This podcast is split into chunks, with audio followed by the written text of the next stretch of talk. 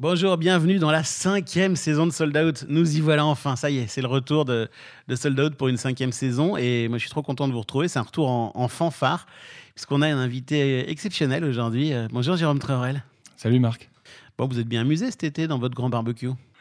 La grande kermesse La grande ouais, kermesse. Cinq jours, on a rajouté un cinquième jour et effectivement, c'est on s'est éclaté avec les équipes, avec les, bénévoles et puis les quasi 350 000 festivaliers. C'était complètement fou. Ouais. vous avez cassé votre record, quoi. Hein. Oui, après, c'était pas le but de, casser le record, c'est euh, l'opportunité d'accueillir une tête d'affiche planétaire.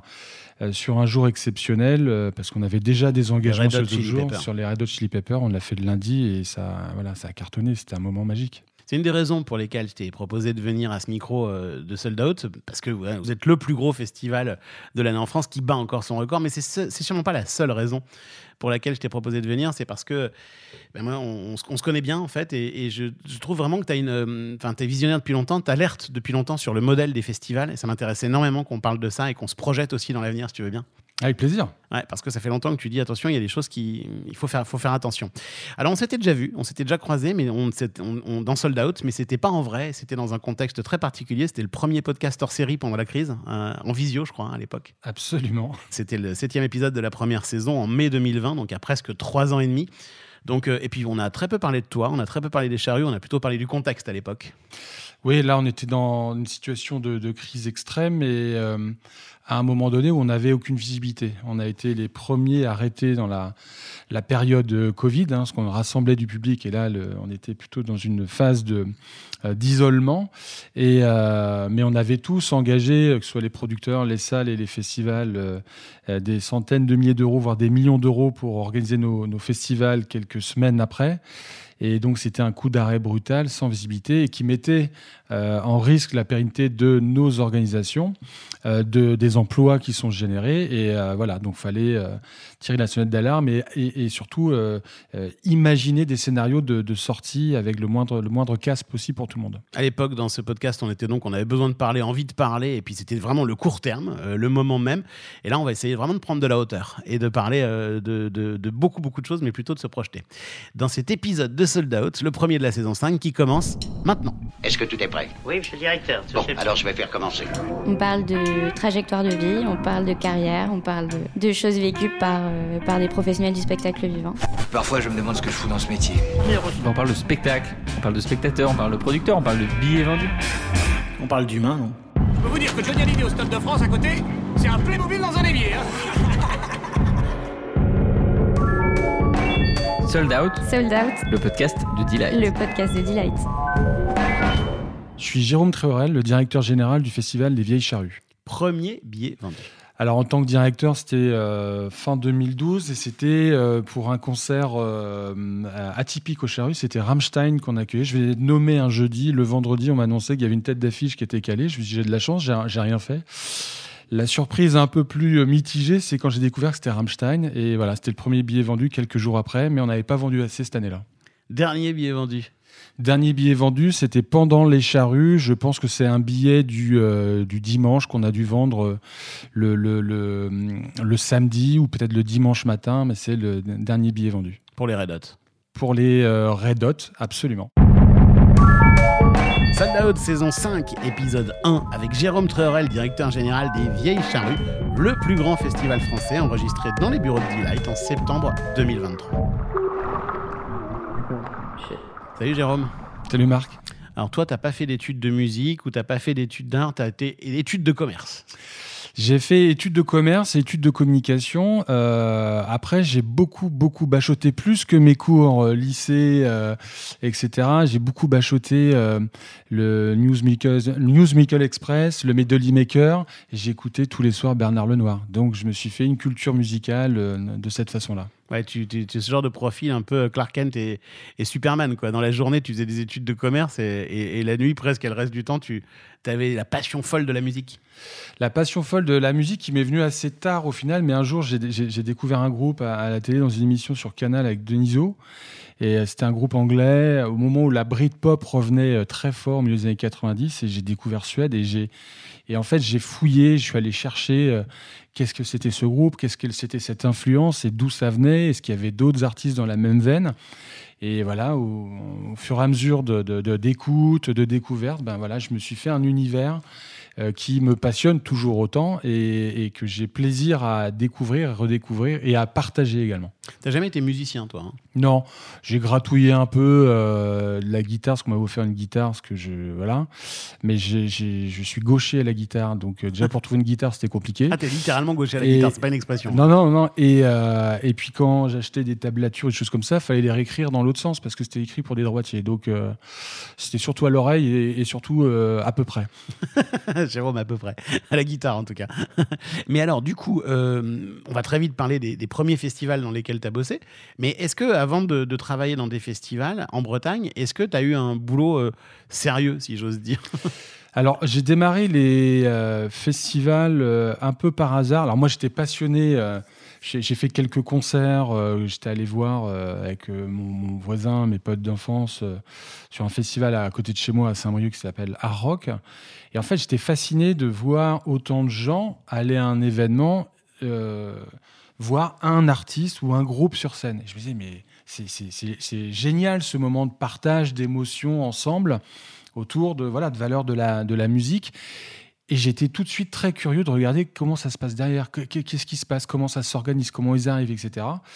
Et euh, le hasard faisait que euh, sur ma dernière année d'études, je faisais un stage à France 3. J'ai un copain de, de Saint-Brieuc qui me dit, euh, bah, vu que tu fais un stage là-bas, euh, les médias, euh, sur les festivals, il y a besoin.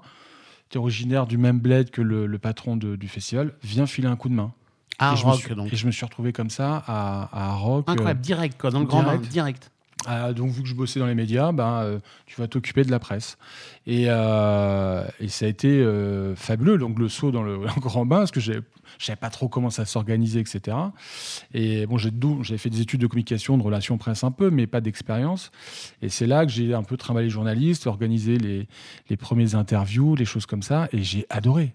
Et pendant ce festival-là, il y a un journaliste qui, qui me dit euh, Bon, toi, t'as pas l'air euh, trop con, euh, t'es plutôt sympa, faudrait que tu viennes filer un coup de main euh, aux vieilles charrues. Et je connaissais pas les vieilles charrues à l'époque, c'était en 98. 98, et c'est là où tu deviens un moment essentiel dans ta vie, tu deviens bénévole au charru.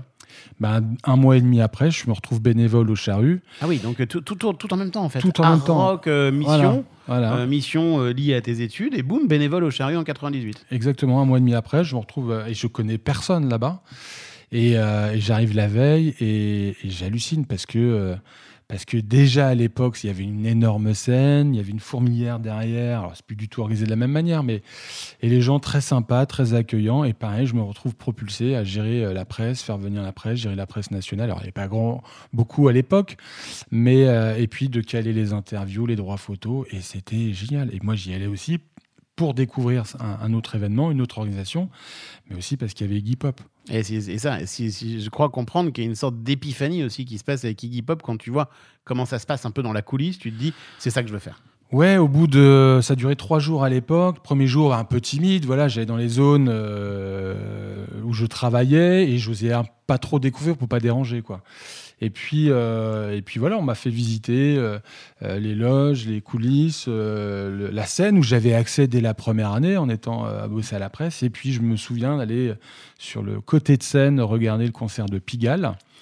Et puis, et donc, je voyais la foule, donc la réaction de la foule, ce que voit un artiste, c'est juste hyper spectaculaire, Bah, surtout au charru, il y a beaucoup de monde. surtout au charru. Et à, à un moment donné, à côté de moi, je vois euh, euh, une, forme qui bouge, qui danse un peu. euh, et je me retourne et j'avais Iggy Pop à un mètre de moi qui était en train de danser sur Pigalle. Et là, je fais waouh! Ah mais j'adore, c'est exactement ce que je veux faire, pas danser, mais bosser dans cet univers-là où des artistes sont contents d'en voir d'autres, des artistes qui s'expriment devant le public, euh, tout un, pays, euh, des professionnels, des bénévoles qui, euh, main dans la main, organisent un événement qui accueillait pour cette année-là, en, en 88, 100 000 personnes au Vieilles Charrues. C'était incroyable. Incroyable, et tu fais partie du truc, mais c'est grâce à, aussi au fait que tu as accepté d'être bénévole et que tu as eu envie d'être bénévole pour faire un. un- J'avais envie d'être bénévole et puis j'avais pas de légitimité à, à- à- à y travailler, j'avais pas d'expérience. euh, je, je découvrais. Et en fait, ce qui était intéressant à cette époque-là, où le festival a grandi, c'est que j'ai aussi grandi avec lui en essayant d'apporter euh, des connaissances, des compétences et puis des idées, des innovations. Dès le Euh, début. Dès le début. Dès le début, bah, l'idée c'était euh, euh, avec le- le- les contacts que j'avais sur la presse, c'est de faire venir les gens, faire venir. Moi, j'ai appelé les rédactions euh, les premières fois. C'est bonjour, je suis Jérôme euh, des Vieilles Charrues. Les gens pensaient que c'était un salon agricole, quoi. Bah, bien sûr. Et, euh, et donc, c'est un festival de musique. On expliquait voilà, le bénévolat déjà à l'époque, l'ancrage territorial, le type de programmation, pour au moins les faire venir pour avoir des, sujets. Et on a eu très vite euh, les sujets au national, sur France 2, TF1, etc. Et on était voilà, hyper fiers. Et ça, le, ça a amplifié le bouche à oreille et ça a permis une croissance. Et l'équipe organisatrice euh, de l'époque, les gens de l'assaut, ont eu aussi la bonne idée euh, de. Euh, en pleine croissance, mais très important, de structurer les choses. Et, euh, et, euh, et puis on échangeait dans l'année. Moi, j'ai été bénévole aussi sur d'autres événements, comme les transmusicales, la Route du Rock, qui était mon festival de cœur avec Bernard Lenoir qui était à la programmation. Tu as rencontré une de tes idoles. ah, voilà, j'ai rencontré une de mes idoles avec tous les artistes que j'écoutais, que j'adorais, que je découvrais dans le NME, dans Melody Maker ou euh, chez Bernard Lenoir, parce qu'à l'époque, il n'y avait pas Internet. Et, euh, et, et c'était magique. J'ai appris beaucoup de choses. J'ai appris des méthodes de travail dans tel ou tel événement. Et puis, j'ai essayé de me constituer la palette idéale que moi, j'estimais idéale sur les parties que je gérais à l'époque. Et, de- et la richesse de tous les festivals qui ont juste un point commun, c'est ça, tout, tout ça se passe en Bretagne. Tout ça se passe en Bretagne. Après, c'est des équipes différentes, Ouais. notamment dans les équipes organisatrices. Dans les équipes techniques, on retrouve à peu près les mêmes personnes, pas forcément sur les mêmes postes, mais avec aussi des esthétiques différentes. Euh, moi, je suis allé sur des événements où musicalement, c'était peut-être un peu moins ma tasse de thé, mais ça m'intéressait parce Par que exemple? Bah, les trans, il y avait beaucoup de découvertes. beaucoup Moi, j'avais pas accès euh, euh, aux dossiers de presse ou des choses comme ça avant ou très tard. Il y avait énormément de groupes, donc il y avait des fois des, des choses où. euh, mais c'est pas grave. J'y allais pas pour moi, j'y allais pour apprendre et tout. À la Route du Rock, c'était différent parce que j'ai rencontré euh, des, passionnés de la même musique que moi, ce qui fait que ça crée des liens beaucoup plus forts. Et, euh, et, et quand on défendait, alors c'était différent parce que c'est un beaucoup plus petit festival qui est à un moment donné qui était un festival de niche. euh, donc c'était des médias spécialisés, mais il fallait essayer de démocratiser un peu ça. Et, euh, à partir du moment où on construit euh, un plan média ou, des argumentaires avec les mêmes gens passionnés, c'est assez facile. Et puis on, garde le lien, et puis et c'est toujours un plaisir de retourner à la route du rock pour voilà revoir des groupes qu'on a vus peut-être il y a 10, 15 ans, 20 ans, et de les revoir à nouveau avec la même ferveur et, les mêmes passions et les mêmes passionnés et des nouveaux passionnés. Mais c'est marrant parce que toi, on, on te voit tellement dans les médias, tu, tu, tu parles tellement pour les charrues, qu'on t'associe incroyablement aux charrues Ouais. aujourd'hui. Et tu as ce passé de, de, de, de fan de rock et où tu as bourlingué dans, euh, dans plein de festivals. Et encore, on n'a même pas encore cité les Tombées de la Nuit, où tu étais à mi-temps aux Tombées de la Nuit et à un moment, entre, entre 98 et 2010, aux Tombées de la, et 2009, entre même 2004 et 2009, aux Tombées de la Nuit et euh, aux charrues. Oui, absolument. Les tombées de la nuit, ça a été. euh, alors, euh, bénévolat, j'ai fait pendant 4-5 ans. Après, Ouais. j'ai eu des petites missions. C'était un Ouais, mois, etc. Mission salariée comme ça, vite Voilà. fait. Quoi, ouais. Mais euh, les gens vivaient pas, quoi. Et, euh, et les tombées de la nuit, ça a été une rencontre incroyable avec euh, Claude Guinard, euh, qui était le patron jusqu'à cette année. On a fait des, des, des- des concerts magiques de, je sais pas, Enkofstedt, des Nitz, de Ibrahim Malouf au tout début à, à- à l'opéra. Ça s'était jamais fait.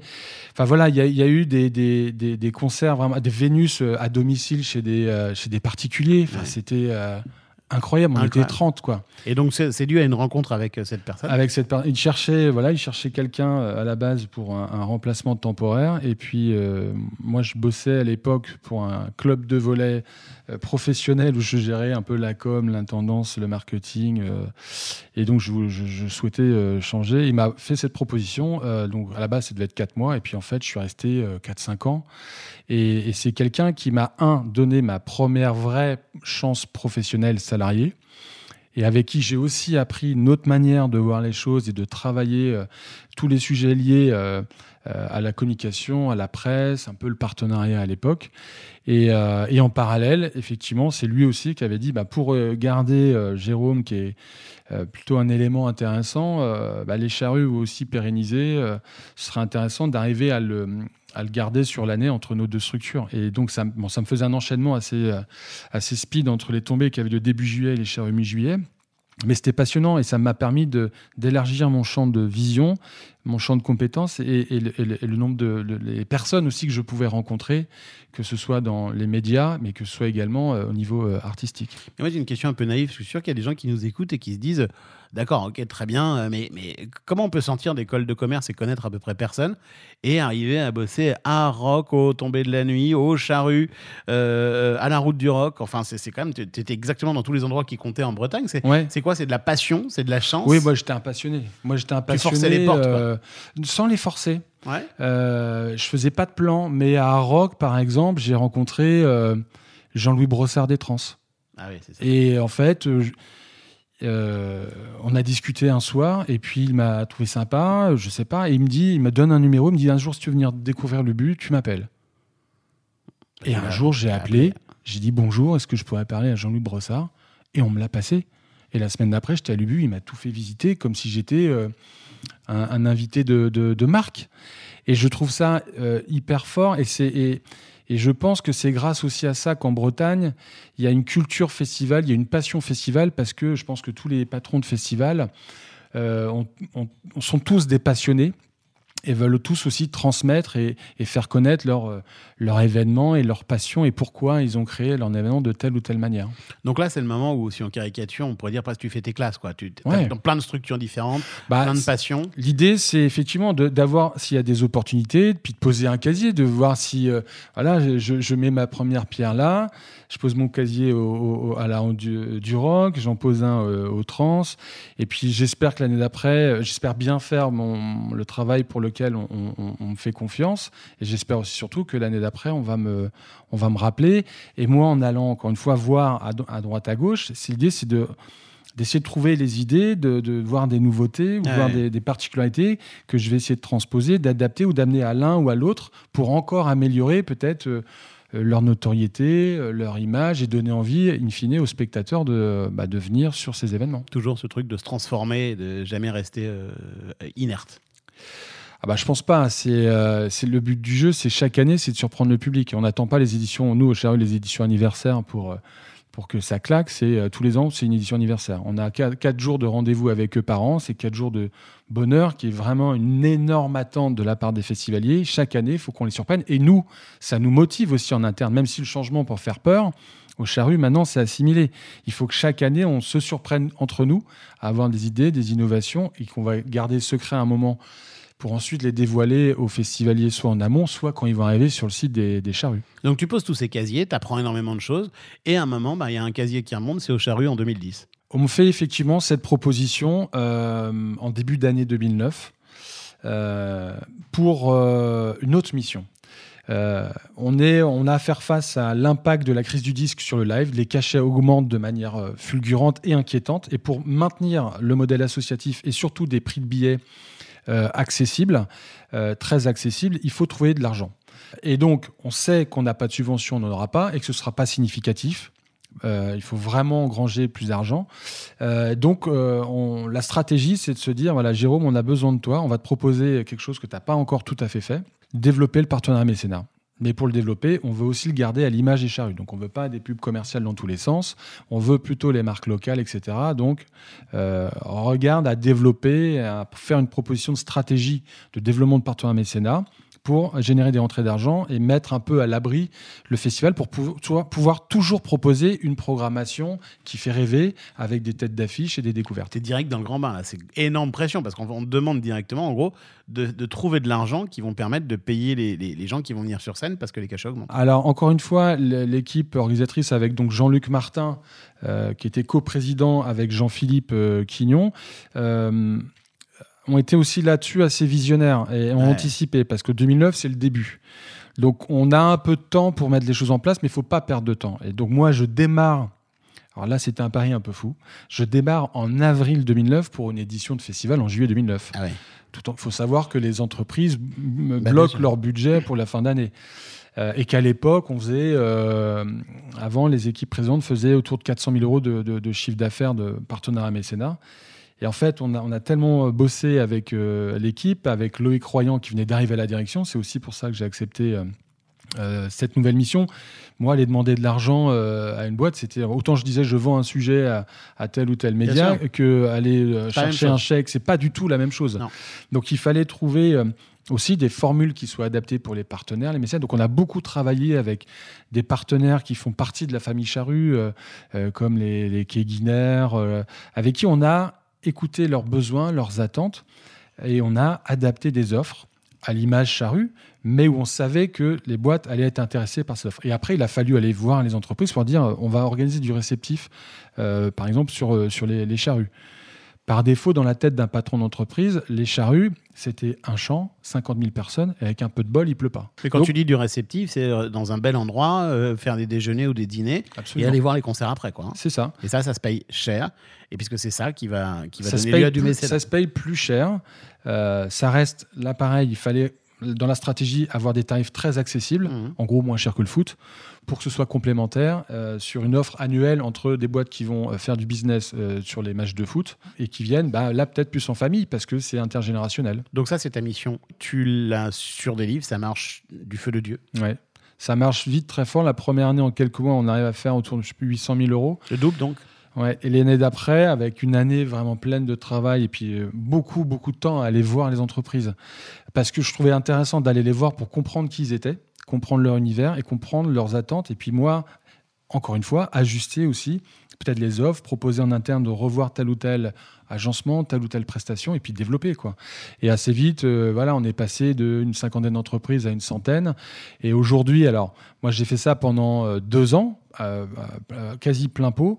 Après, on m'a reproposé euh, la direction de la, communication et de la presse avec les partenaires mécénat. Donc là, j'avais deux pôles qui étaient un peu euh, qu'il a fallu réorganiser. Et, euh, après la direction, on y reviendra. Mais euh, aujourd'hui, c'est 300, 350 entreprises et c'est euh, euh, l'année dernière 3 millions et demi de recettes partenaires mécénat. Aujourd'hui, plus de 4 millions. Donc ça fait x10. Ouais. x10. Et euh, bon, bah voilà. Donc ton job, c'était euh, de coordonner ces équipes-là et de coordonner les équipes com et marketing. C'était euh, un peu, voilà, c'était très installé. Et puis à un moment, il y a un drame qui se passe au Charru en 2012.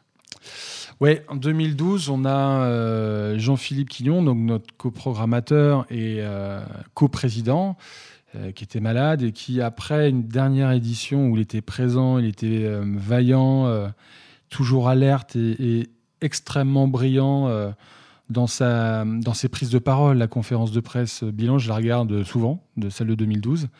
Euh, et où moi, en plus perso, je me dis, j'ai l'impression qu'il va mieux. Et puis en septembre, on, apprend que bah, qu'il est parti. Quoi. Et donc, ça a été un choc pour euh, toute l'équipe. Euh, moi, j'avais lié mon parcours au charru à lui, parce que j'étais arrivé en même temps que lui. C'est lui que j'avais appelé. le numéro qu'on m'avait donné au charru, c'était lui. Et on s'entendait extrêmement bien. Euh, moi, à l'époque, quand j'étais bénévole en 98, pour Jean-Jacques et pour Amateur et Jean-Philippe, euh, j'étais, je faisais mon armée à Paris, donc j'allais voir les concerts pour eux. Et je leur faisais des comptes rendus dans le train, donc j'avais un échange privilégié. Ouais. Et j'ai appris beaucoup de choses, la gestion de la crise des intermittents, les prises de parole avec les médias, c'était Jean-Philippe qui le faisait. Enfin, voilà, il était ultra brillant, ultra gentil. Donc là, c'est un coup de massue pour euh, tout le monde, y compris aussi pour Jean-Luc, son coprésident, qui se retrouve tout seul. Et puis la même année, Loïc, la même péri- période, Loïc, euh, euh, notre directeur de l'époque, et qui je m'entendais super bien, euh, nous annonce qu'il part aussi. Quoi. Donc là, euh, c'est- c'est compliqué. Sold Out, Sold Out, le podcast de Delight. le podcast de Delight. C'est compliqué. Les charrues lancent un appel d'offres pour recruter un nouveau directeur. Puis assez rapidement, ils disent bah, en fait, non, il n'y a pas d'appel d'offres. Ce nouveau directeur, on l'a trouvé. C'est Jérôme Treurel. Ça se passe à peu près comme ça. Euh, en fait, euh, on était tous un peu perdus. Et puis, il y avait, avant Loïc, eu des expériences avec des directeurs qui ne s'étaient pas forcément très bien passées. Et ce qui était important, c'est que euh, ce que j'avais proposé à, à- Jean-Luc, à l'équipe, parce qu'on discutait tous entre nous, l'idée c'était de trouver une solution ensemble, et qu'on voulait garder cet état d'esprit qu'il y avait au charru, hein, parce que selon qui arrive, ça peut changer euh, assez rapidement. On le voit dans des entreprises, même si c'est pas une entreprise, c'est géré comme une entreprise, ça reste une association. C'est une association qui n'est pas adossée sur une entreprise. C'est Absol- 100% associatif. 100% associatif et indépendant. Voilà. 100% associatif, indépendant et en plus sans subvention. et sans subvention. Revenons sur ta nomination, c'est une surprise ou pas hein, que, que, que tu sois choisi? Oui, complet, parce que moi, je, je- on, on travaille vraiment avec les- avec l'équipe à se dire, voilà, qu'est-ce qu'on, et en fait, qu'est-ce qu'on veut, qu'est-ce qu'on veut pas. Et donc, moi, je propose, il y avait un coach avec qui on avait travaillé les mois précédents, qui viennent un peu aud- auditionner chaque, euh, chaque salarié, y compris euh, Jean-Luc, pour dire, qu'est-ce que tu attends, qu'est-ce qu'on attend d'un est le directeur président. qui est le président, bénévole. Qu'est-ce qu'on attend d'un directeur? Et chacun fait un peu sa petite liste, on fait l'entretien, et puis le, le rôle du, du- du coach, c'était de dire, bah voilà, on fait, euh, voilà le portrait robot. Euh, comme dirait Jean-Luc, euh, comme dit Jean-Luc Martin, le mouton à cinq pattes.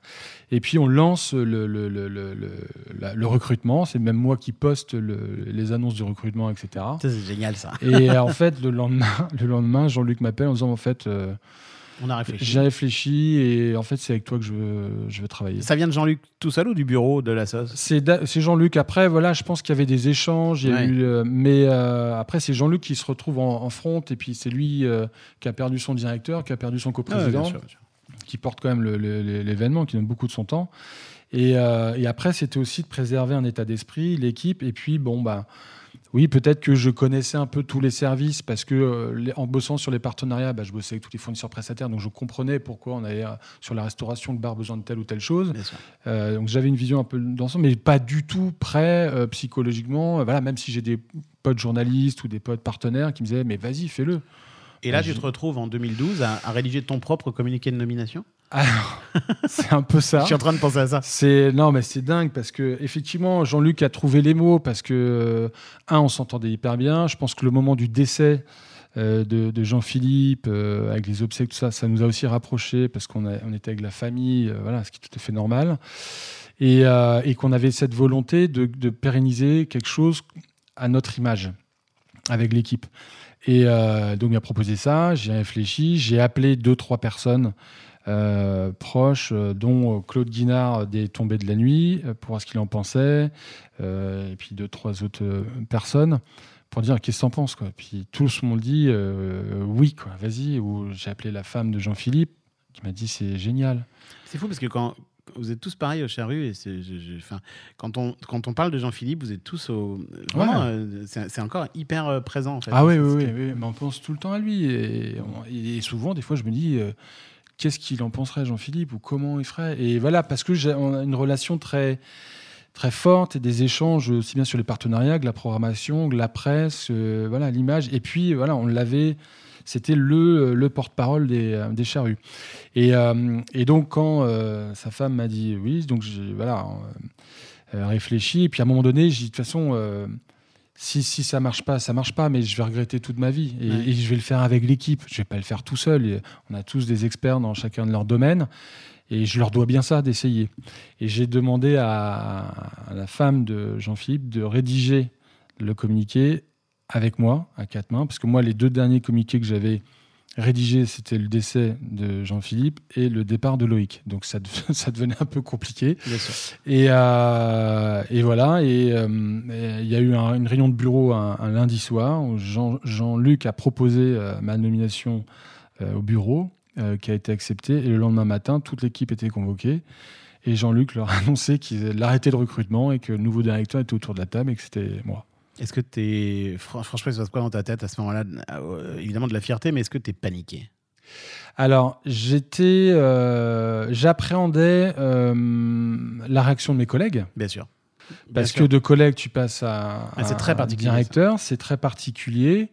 Et, euh, et puis, je, parce que là, je savais comment ça fonctionnait, je savais qu'à partir du moment où l'information, le communiqué allait être envoyé, qu'il y aurait des- cette information dans la presse, et que là, on parlait plus de Jean-Philippe ou de quelqu'un d'autre, c'était mon nom qu'on allait mettre. Donc, je savais ce que ça allait représenter Oui, oui. d'être, pour le coup, et Tu ça voyais fait bien partie du rôle Tu voyais bien le tourbillon arriver. voilà, qui arrivait et tout. Donc j'étais un peu euh, pas très à là-dessus. Et en fait, euh, on m'a donné une idée. Euh, le matin, avant de venir à cette fameuse réunion, Mettre une cagoule. ça aurait pu être ça, c'était pas ça. Je suis allé euh, sur la tombe de Jean-Phi Oh. pour lui demander euh, voilà, qu'est-ce que t'en penses et est-ce que tu es d'accord? Si tu dis rien, c'est que tu es d'accord. Et euh, je suis ressorti, là, j'étais j'étais bien. Et En fait, J'étais prêt à affronter le.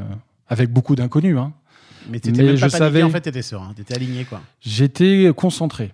Ouais, bah, comme tu es souvent. été concentré et je me disais, euh, voilà, je sais, il va se passer ça, ça au début. J'avais l'accompagnement de, de, de Jean-Luc, bien évidemment. J'avais l'accompagnement de Loïc pendant euh, euh, quelques semaines. Et puis, j'avais tous mes collègues que je connaissais. Et le but du jeu, c'était qu'on arrive à trouver les solutions ensemble.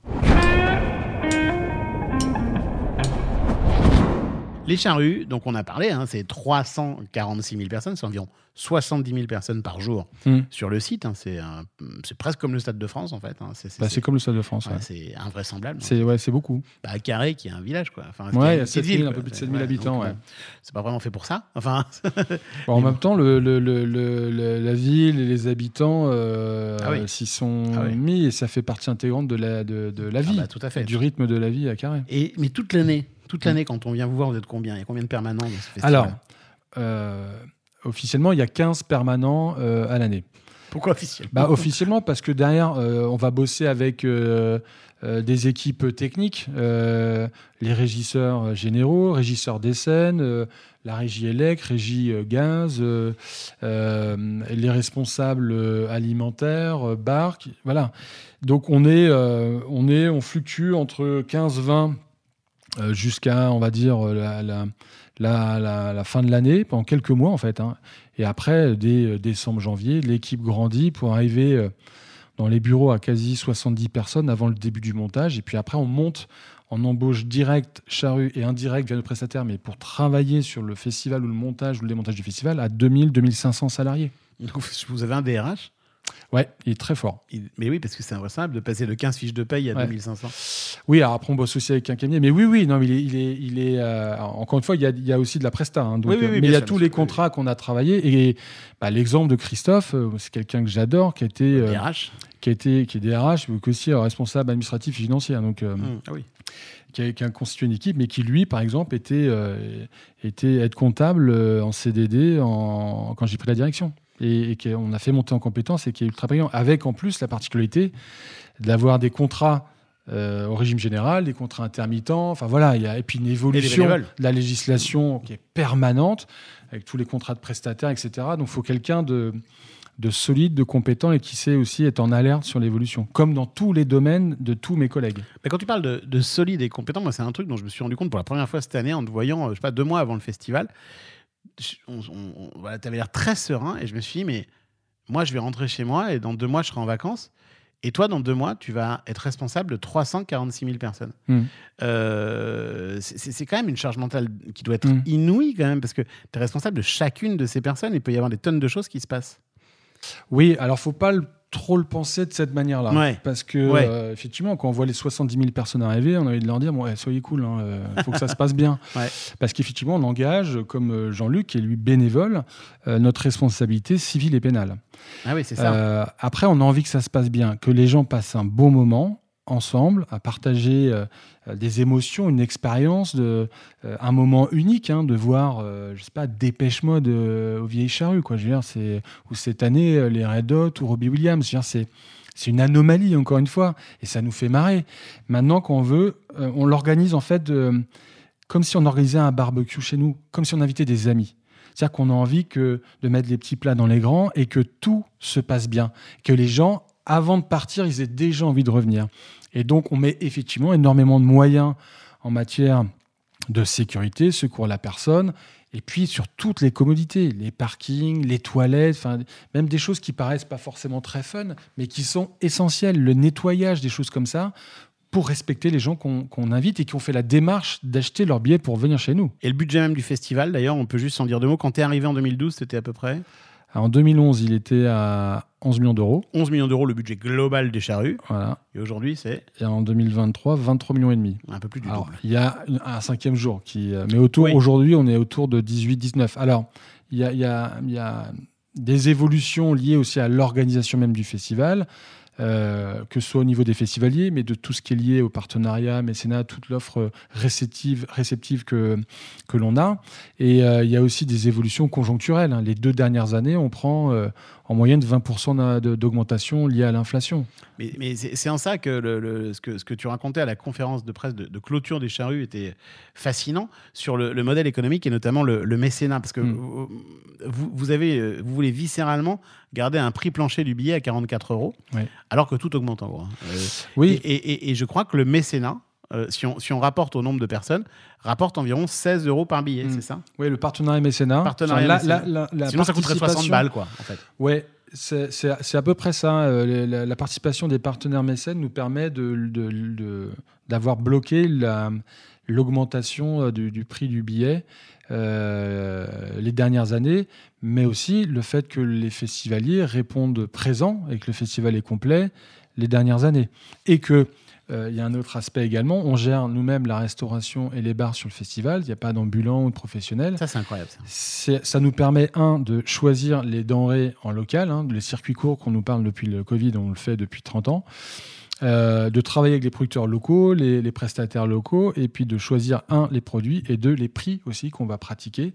Et, euh, et les festivaliers, ben, visiblement, apprécient ce qu'on leur propose et consomment sur place. Et, et toi, ces trois points d'équilibre font qu'on arrive à... euh, euh, boucler euh, ce fameux budget pour repartir sur les mêmes bases l'année suivante. Maintenant, les deux dernières années, avec la très importante inflation à tous les niveaux, hein, que ce soit transport, les prestataires, les denrées, les artistes, enfin tout, avec de temps en temps une inflation qui est conjoncturelle qu'on peut observer, qui est pour tout le monde, et puis des fois, et malheureusement, des inflations opportunistes euh, qui nous obligent à repenser un peu les choses pour ne pas impacter, in fine, encore une fois, le public. Et nous, l'objectif, c'est que les concerts, et surtout les concerts au charru, ne deviennent pas un produit de luxe et que tout le monde puisse venir faire le choix peut-être même d'une journée, mais pour 44 euros, de voir une quinzaine de concerts avec des artistes et des concerts prestigieux. Mais c'est là où vous avez presque un rôle de service public, en fait, parce que euh, parfois, moi, quand j'y étais, je me, je me dis, mais est-ce que c'est bien la peine d'avoir euh, Jane à 16h ou 17h Mhm. C'est presque du. Enfin, je veux dire, on, on peut- elle pourrait être programmée bien plus tard, en fait, et ça pourrait presque être. Enfin, et en fait, vous, vous voulez vraiment pour 44 euros, donc très peu cher, très très peu cher, offrir euh, autant de concerts à, des gens qui vont pouvoir en plus acheter des biens qui coûtent pas 15 balles, quoi. C'est exactement ça. Et puis, c'est bah, Jean- Jean-Luc euh, le, Martin l'a dit, hein, les billets des vieilles charrues devraient être remboursés par la sécurité sociale. Mhm. Ce qui est intéressant, c'est que ça a été repris par les deux dernières ministres de la Culture. Donc, on ne désespère pas. Maintenant, il faut que le ministre de la Santé soit d'accord. non, non, mais c'est important qu'on voit euh, le bien-être que ça procure aux gens. Il faut dire que quand on démarre le festival, on est, on est quand même un peu euh, fatigué parce que les dernières semaines sont intenses et puis effectivement, c'est beaucoup de, de pression. C'est une coactivité qui est très importante où euh, euh, on construit euh, une ville qui accueille 70 000 personnes sur un site de, de vie euh, où il y a des concerts, des restaurants, des bars, etc. Et puis à côté, il y a un- un- une autre vie avec 40 000 personnes, c'est des campeurs qui restent pendant euh, un ou quatre jours. Et chaque jour, voilà, il y a euh, 10, 20 000 personnes qui partent, qui reviennent, etc. Donc c'est, euh, mais quand le festival ouvre les portes et qu'on voit les premiers festivaliers arriver et qu'on voit ce premier moment des premières notes de musique entre la rencontre de l'artiste sur scène et le public voilà les sourires, les yeux qui pétillent, le bonheur, ben on se dit voilà, ça valait le coup de s'embêter et de et de travailler d'arrache-pied avec tout le monde, toutes les équipes pour, euh, pour vivre euh, et faire vivre ces, ces- émotions. Est-ce que tes yeux ont autant pétillé que la première fois où tu as vu Iggy Pop danser dans les coulisses, alors même que tu es devenu directeur avec toutes ses fonctions et, ses responsabilités? Est-ce que tu as, est-ce que, pour le dire autrement, est-ce que tu as kiffé quelque chose d'invraisemblable artistiquement, par exemple, au Charru Oui, il y a plein de, il y a plein de moments, euh, il y a plein de moments euh, magiques. Après, euh, la, la première année à la direction, donc j'ai repris début novembre. Donc il y avait déjà des choses un peu en place qui En étaient. puis on peut 2012, pas hein. tout changer la, la première année. Et puis il fallait que j'apprenne comment travailler, pourquoi c'était fait de telle ou telle manière, pour ensuite en faire une analyse et ensuite regarder comment soit optimiser ou soit soit mieux coactiver avec d'autres entre les services. Et puis après innover. Euh, qui était un volet euh, important. Et euh, moi, je me souviens donc voilà d'être très concentré et de rester humblement à ma place à devoir faire mes, mes preuves. Et je me rappelle, je savais qu'il y avait un moment qui allait être très symbolique où ça allait être émotionnellement très important pour moi. C'était à chaque inauguration des charrues, il y a ce qu'on organise, ce qu'on appelle le tiré de charrue. Donc réellement, on tire une vieille charrue avec un certain nombre de personnes de l'équipe et puis les, quelques partenaires ou quelques élus qui sont là. Et donc, euh, et puis à l'époque, avec les frères Morvan, euh, les artistes bretons emblématiques, euh, qui eux règlent la charrue pour la, pousser. Et on trace le sillon de cette nouvelle édition. Symboliquement, c'est hyper fort. Et je me souviens de, de ce moment-là que j'apprenais, où il y a les discours avant. euh, donc forcément, on parlait de Jean-Philippe, on lui rendait hommage parce qu'il venait de disparaître quelques mois avant. Euh, je pense que j'ai jamais poussé aussi fort de ma vie. Tellement j'étais euh, submergé euh, voilà, d'émotions. Et, je me rappelle, à la fin de ce, ce tiré de charrue, je suis reparti tout seul par le public, par l'entrée publique, et je me suis arrêté dans les, dans les zones des toilettes à me, à me rafraîchir le visage, tellement j'étais euh, j'étais bouleversé par la, le, le symbole de, de, de- de ce geste-là, de ce geste collectif, et puis de se dire, voilà, euh, bon, maintenant, faut- c'est c'est- c'est aussi avec toi, et tu as aussi la responsabilité vis-à-vis des autres, donc, euh, donc fais ça bien. quoi. Et est-ce que tu as accueilli euh, Suède, Suède, le, le- ton, groupe- ton Oui. groupe culte au charrue On, a, on, a, on les a reçus en, en 2016, je crois, pour les 25 ans. ouais. Mais alors? Alors c'était super, mais je n'ai pas, euh, je n'ai pas euh, vécu le festival comme quand je les ai vus la dernière fois euh, avec toi à Paris, euh, parce que parce que je suis concentré sur le festival. Tu es très concentré sur le festival. J'ai vu ça cette année. moi. Et j'observe, j'essaie d'aller voir les Ouais. équipes. Je suis allé voir, euh, euh, je suis allé voir le concert, bien évidemment, mais je ne je l'ai pas savouré de la même manière qu'en tant que spectateur. Est-ce qu'il t'est déjà arrivé quand même d'arriver à lâcher un peu et à savourer un concert? Au Charru Oui. Non. ah, c'est. Non, je reste en alerte. Et parce qu'à n'importe quel moment, on peut m'appeler pour un truc. Alors, je fais des bouts. Bien sûr. Et J'ai j'ai énormément de, de, de- de chance de faire des bouts de concerts, de dépêche mode, on en parlait. Je suis sur le côté de scène. Ouais, Jamais de ma vie, je me disais qu'un jour, je serais sur le côté de scène d'un concert de Dépêche Mode ou de Muse ou de. euh, donc voilà, c'est il y a des moments privilégiés, mais je me garde un moment pour aller voir. Je reste quelques minutes. Mais après, je peux aussi changer de position et d'aller le voir d'un d'un autre point de vue. Comme ça, ça me permet de voir euh, des équipes euh, sur les terrasses VIP ou euh, le concert des Red que j'ai fait sur la plateforme avec euh, les, personnes en situation de handicap qui venaient avec les centres. Des fois, je vais dans le public, des fois, je vais carrément en face sur la deuxième scène sur le plateau où là, il n'y a personne. Et puis, je regarde le concert de Robbie Williams de, loin pour, pour voir un peu cette ambiance. euh, voilà. Puis, des fois, je regarde dans mon bureau parce que c'est un moment de, de pause juste sur la télé alors que la scène est à deux mètres à côté de moi. Est-ce que parfois il y a des artistes qui, euh, qui, où ça a failli pas jouer au dernier moment, il y avait des trucs à régler pour, euh, pour sauver les choses, ou est-ce que quand même c'est relativement bien cadré? Non, c'est relativement bien cadré. Euh, on n'est plus dans les, les fantasmes de, de- de choses qu'il y a pu y avoir. Alors après, il y a toujours des anecdotes. Prodigy, euh, il voulait pas de, de, de proscenium. Ça, c'est un des sujets euh, des deux, trois dernières années, qui est un peu pénible. Proscenium, c'est les avancées de C'est scène. les avancées de scène qui quand même donnent une, une, une- une émotion avec le public, euh, un rapport qui est quand même assez fou. Si les gens, euh, si les artistes veulent pas y aller, ben, ils y vont pas. Mais demander à nos équipes de monter, démonter, etc. Enfin bon, C'est un enfer. c'est un enfer. Donc eux voulaient pas. Et là, techniquement, c'était vraiment pas possible. Sauf que donc la veille, l'avant-veille, on avait déjà eu des échanges avec euh, le, le- le tour manager, je crois. Et le matin, on me rappelle, recoup de fil, euh, là au téléphone, j'ai une personne que je ne connais donc pas. Et j'ai dit, mais ce n'est pas possible. Donc on monte dans l'avion, on monte pas. Ils étaient en Espagne. Bah, j'ai dit, vous faites ce que vous voulez, mais nous, on ne peut pas le faire et ça va être génial. Venez, ça va être génial. Et puis, ils rééchangent avec le, le tourneur, ils font une visio, ils montent les câbles. Bon, ok, on vient. Bon, premier morceau de Prodigy, au bout de euh, trois minutes, il était sur le Proscenium. Bon, tout ça pour ça. Tout Quoi. ça pour ça, quoi. Euh, voilà, on a eu euh, là cette année des, des, des sueurs avec, avec Rosalia qui a fait un concert exceptionnel, avec une scéno très particulière et avec une équipe technique euh, espagnole qui a euh, notre cahier des charges de scène depuis mars et qui l'a ouvert en mi-juin. Et avec des problématiques euh, importantes et qu'on a réussi un peu à, adapter avec euh, les équipes de, de, de, de- prod de, Live Nation et puis avec, avec nos, équipes de, de régie artistique. Mais, mais voilà, il y a des choses comme ça où c'est un peu pénible, où, les, où des artistes qui arrivent et qui disent voilà, euh, pourquoi je joue pas sur l'autre scène? Oui, parce qu'il y a une très grosse scène et il y a une grosse scène. Et et l'autre est très grande aussi. très grande est- aussi. ouais, voilà, donc. euh, toujours des histoires comme ça. Euh, voilà, où il peut y avoir des petites, euh, des petites choses, mais globalement, euh, non, non, c'est carré. Et puis, c'est des, grosses machines et puis qui, qui tournent, qui tournent tout l'été, et qui, sont, qui, voilà, qui voyagent de nuit et qui installent, désinstallent. Donc voilà, c'est C'est des grosses prods. Et la date des charrues est quand même une date très très importante pour les artistes. Euh, parce que c'est la plus grande, parce qu'elle est très puissante avec le, contact, la relation avec les artistes. Moi, je dis souvent et objectivement, hein, le public des charrues, c'est le meilleur public de France. Euh, un claquement de doigts et il a- l'artiste a les 70 000 personnes dans la, poche. Et, que c'est important d'avoir ce lien, ce respect, et ce- cet échange, parce que ça, permet une expérience aux artistes. On a parlé avec euh, Jane, euh, euh, avec euh, Isia, Silly Boy Blue. voilà, c'est des dates qui marquent. Il se passe un truc, il y a un avant, un après. Sold Out, Sold Out, le podcast de Delight. le podcast de Delight. Bon, c'est génial. C'est une date unique pour les artistes. C'est un record cette année. Mais est-ce que ça va durer? Ça fait longtemps, longtemps, longtemps que tu tiens la sonnette d'alarme et où tu dis attention les gars, c'est pas sûr que ça puisse continuer euh, longtemps comme ça. Cette, euh, enfin, cet effet ciseau d'un côté entre les coûts qui n'arrêtent pas d'augmenter et les recettes qui sont euh, plafonnées si on veut respecter le public.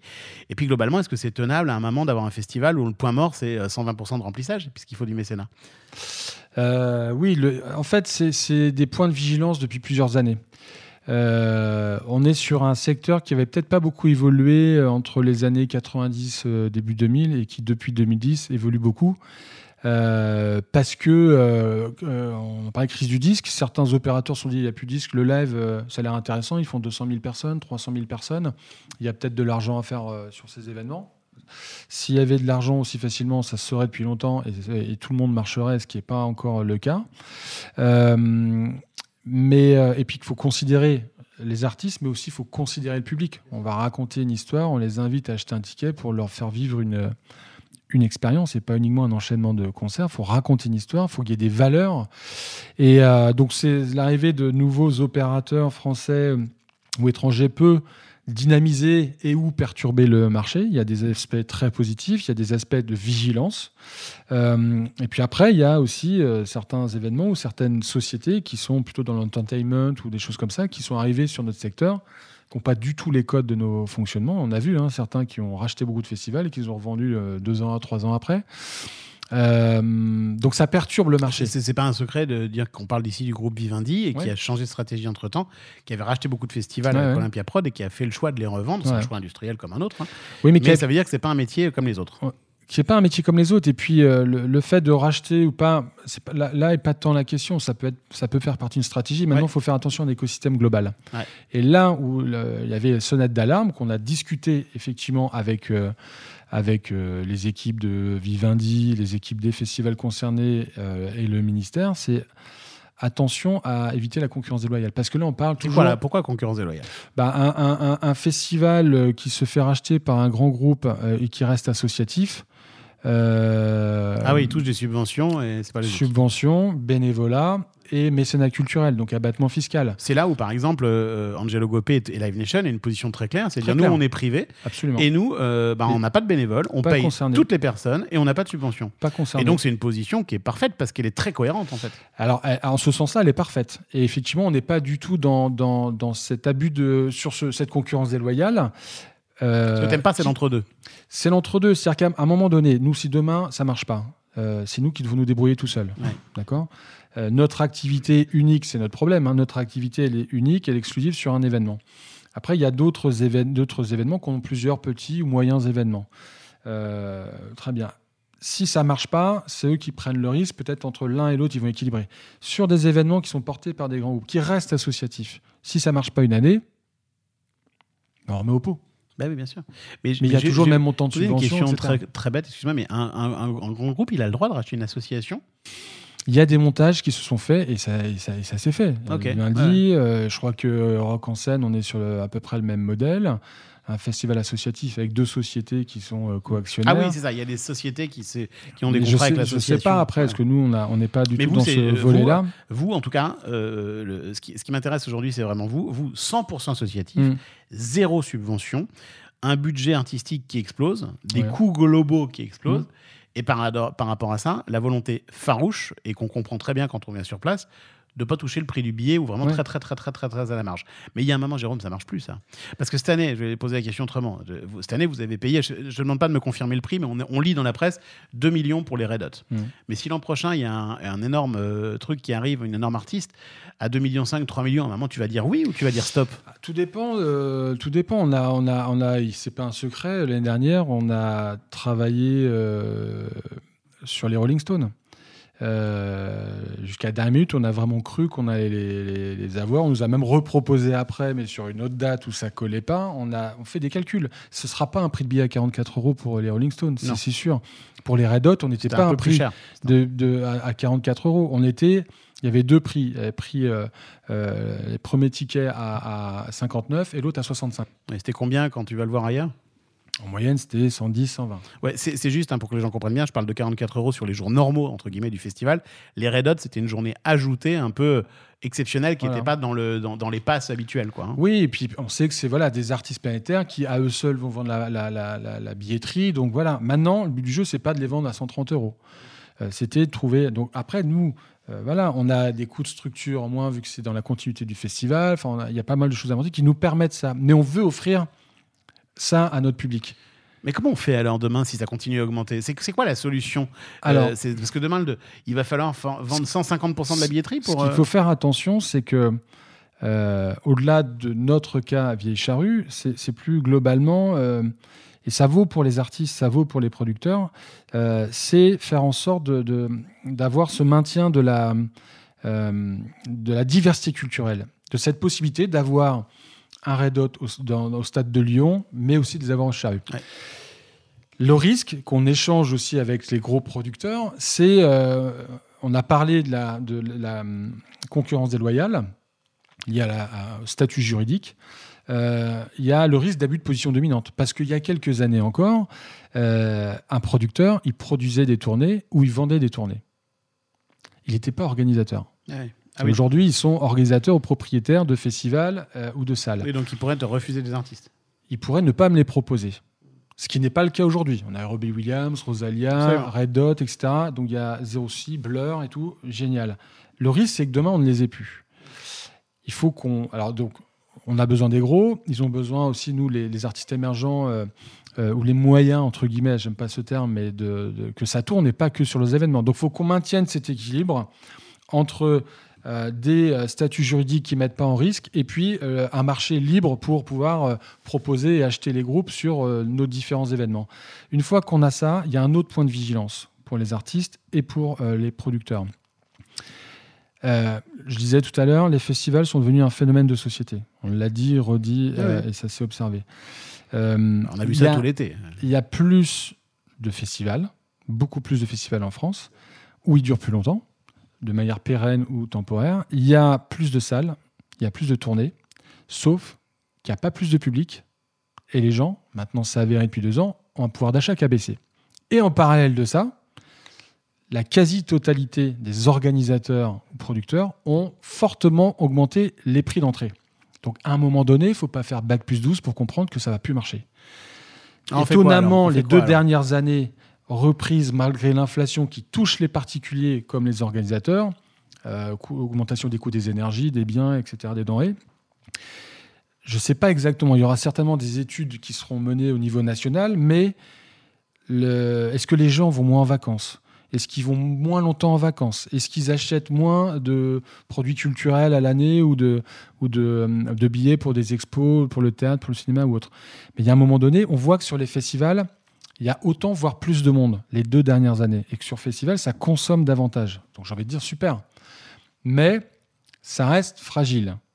Et qu'aujourd'hui, on est tous obligés de vendre entre euh, euh, 95, 100 ou 110% des billets pour équilibrer. On est d'accord quand on dit 110%, c'est le mécénat qui fait la différence. hein. Euh, C'est le mécénat et les ventes annexes, et des type ventes bar, annexes, resto, etc. Exactement. Mais donc, à un moment donné, le point d'alerte, il est énorme.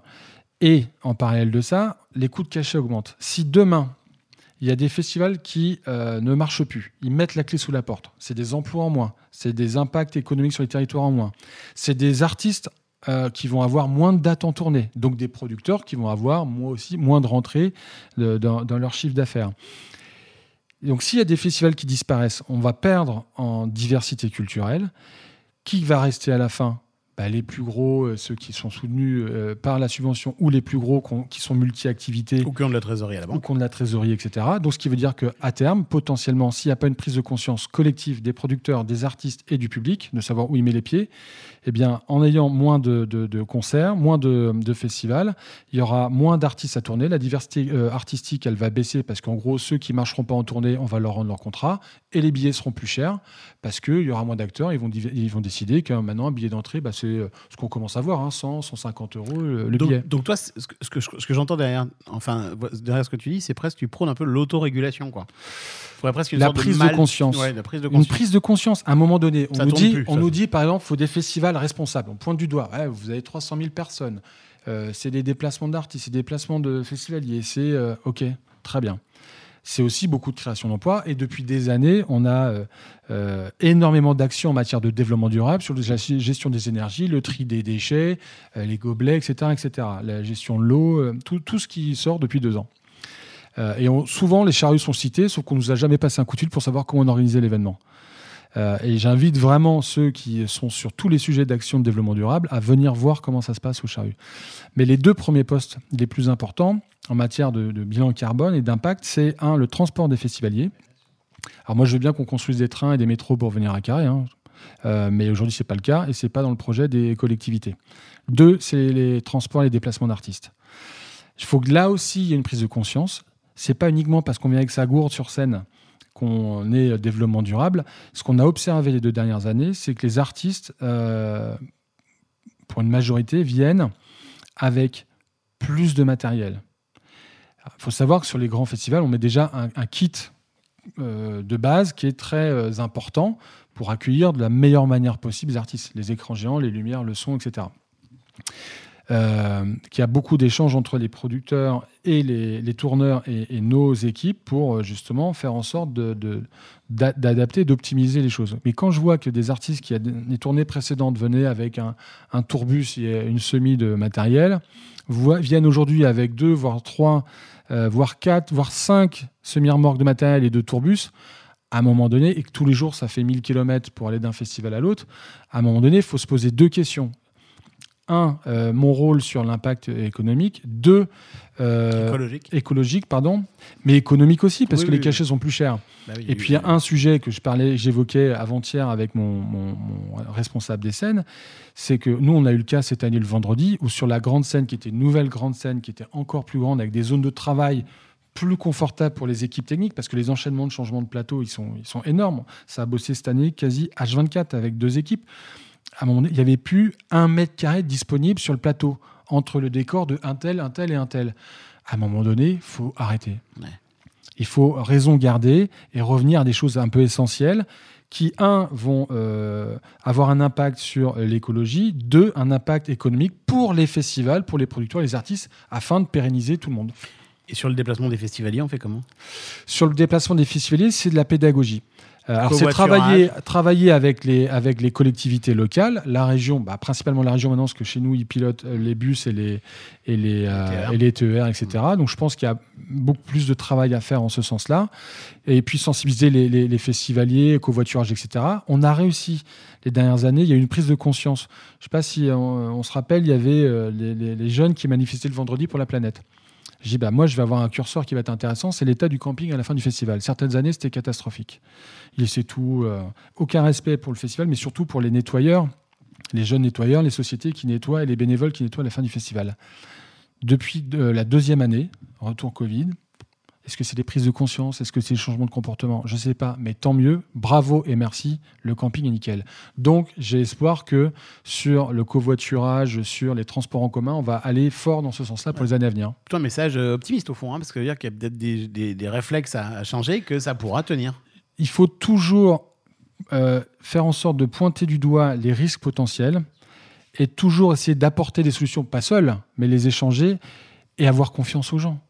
Et, vous, je rajoute, bon, ça, ça- ça fait déjà plus d'une heure qu'on discute, donc on va, on va pas rentrer dans le détail là-dessus, mais spécifiquement pour les charrues, vous avez une particularité aussi, c'est que sur le site où vous êtes implanté, enfin où- où les charrues ont lieu depuis longtemps, vous avez enfin réussi à pouvoir pérenniser des choses et à construire en dur.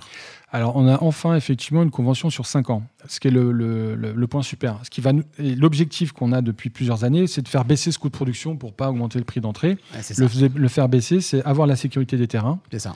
Et camping, parking, ça, hein, c'est plus de 100, 120 hectares. Et de commencer à mettre en place des, des- des- des- des installations pérennes. Parce pour que comme ça, faire monter, plus, monter plus vite et pour moins cher, donc avec moins de risques, le site. Et donc pérenniser, et gagner euh, quelques années euh, sur euh, la, sé- la- la- la sécurisation de l'organisation du festival.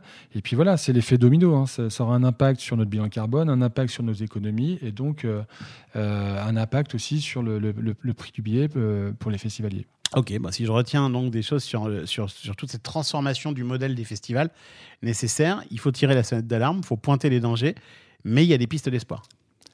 C'est à nous de trouver les solutions, euh, nous, entre euh, artistes, producteurs, tourneurs, organisateurs, salles, enfin tous les gens de la filière, c'est à nous de proposer les solutions. On les a trouvées euh, la première année de Covid. La deuxième, un peu moins, parce que ceux qui voulaient pas faire, ceux qui voulaient faire, mais, mais, après, chacun fait ce qu'il veut. Mais on sait que collectivement, on a les, la clé de la suite entre les mains. Maintenant, travaillons collectivement au bénéfice de tous, au bénéfice des artistes, in fine, et des festivaliers, des spectateurs.